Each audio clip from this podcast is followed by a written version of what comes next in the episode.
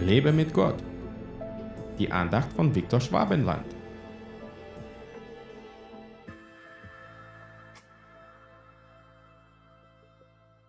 Dass auch die Schöpfung selbst befreit werden soll von der Knechtschaft der Sterblichkeit zur Freiheit der Herrlichkeit der Kinder Gottes. Römer 8, Vers 21. Inmitten der Herausforderung und Leiden dieser Welt gibt uns die Bibel eine verheißungsvolle Aussicht auf die Zukunft der gesamten Schöpfung.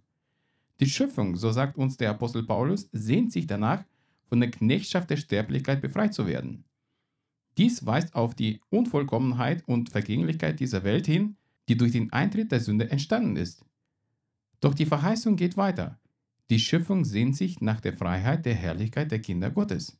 Was bedeutet das für uns? Es erinnert uns daran, dass unsere Erlösung nicht nur eine persönliche Angelegenheit ist, sondern dass sie auch die gesamte Schöpfung betrifft. Durch Jesus Christus haben wir die Hoffnung, dass nicht nur unsere Seelen erlöst werden, sondern dass die gesamte Schöpfung ihre Erlösung erfahren wird. Diese Befreiung von der Knechtschaft der Sterblichkeit hin zur Freiheit der Herrlichkeit der Kinder Gottes ist ein Akt der Gnade und Liebe Gottes.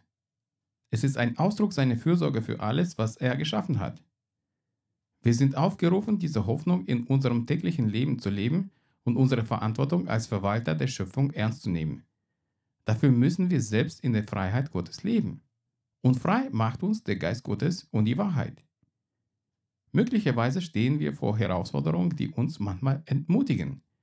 Doch dieser Vers erinnert uns daran, dass unsere endgültige Bestimmung in der Herrlichkeit Gottes liegt. Die Schöpfung selbst wird erneuert werden und wir werden Teil dieser wunderbaren Transformation sein. Bitte in deinen Gebeten, dass Gott dir hilft, treuer Verwalter der Schöpfung zu sein, während du auf die Erfüllung dieser Verheißung wartest. Möge deine Hoffnung in Christus dich dazu bewegen, mit Dankbarkeit und Liebe für die Schöpfung und die erlösende Gnade unseres Herrn zu leben.